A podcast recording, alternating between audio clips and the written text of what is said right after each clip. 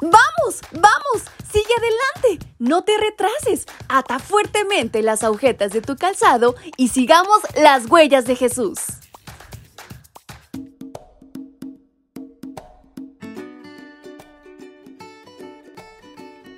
Hola, hola, ¿qué tal? ¿Cómo están mis chicos y chicas? ¿Cómo amanecieron? Es un placer enorme para mí poder acompañarles nuevamente en su devocional para menores y adolescentes esta mañana de este 8 de febrero. Su amiga Fabi y el equipo Evangelike les agradece el sintonizarnos a través de estos audios. Y en esta mañana, nuestra reflexión lleva por título Gemelos muy diferentes.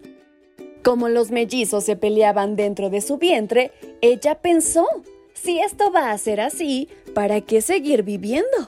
Entonces fue a consultar el caso con el Señor. Libro de Génesis capítulo 25, versículo 22. A consecuencia del pecado, lo normal es que la gente pelee.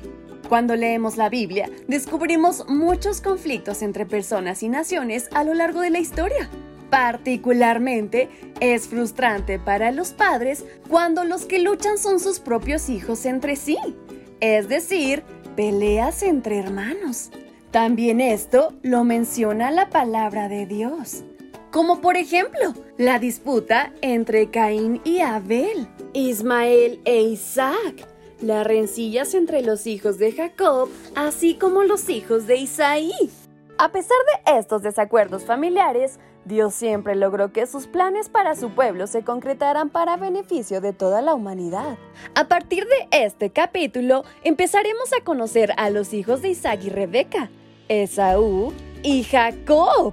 Desafortunadamente, no solo vivieron generalmente en desacuerdo, sino que ni siquiera se esperaron a nacer para manifestar sus diferencias, pues en el mismo vientre de su mamá hubo conflictos. Esos conflictos fraternos no eran necesarios, ya que Dios había elegido a Jacob desde antes de nacer para una misión especial y un lugar asignado en el árbol genealógico de Jesús. Y si tú tienes hermanos, ¿cómo te va en cuanto a este asunto? ¿Cómo se sienten tus papás de tu relación con ellos?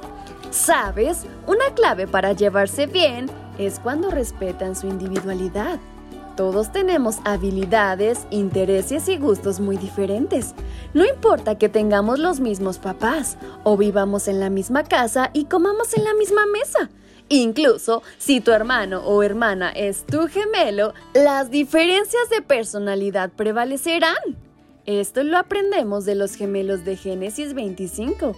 Esaú era pelirrojo y velludo. Le gustaban las actividades al aire libre, así como el campo y la cacería.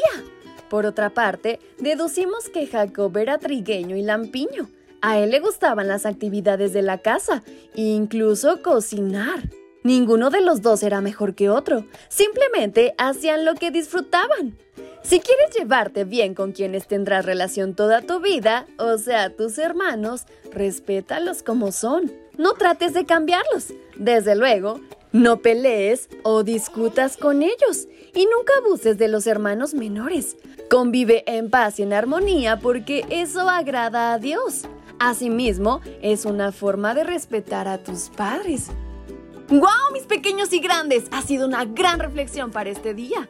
Les invito a atesorar estas palabras en su corazón y a quedarnos con esto en mente. Y es así como llegamos al término de nuestra reflexión. Si así Dios nos lo permite, el día de mañana nos estaremos escuchando nuevamente. ¡Hasta pronto!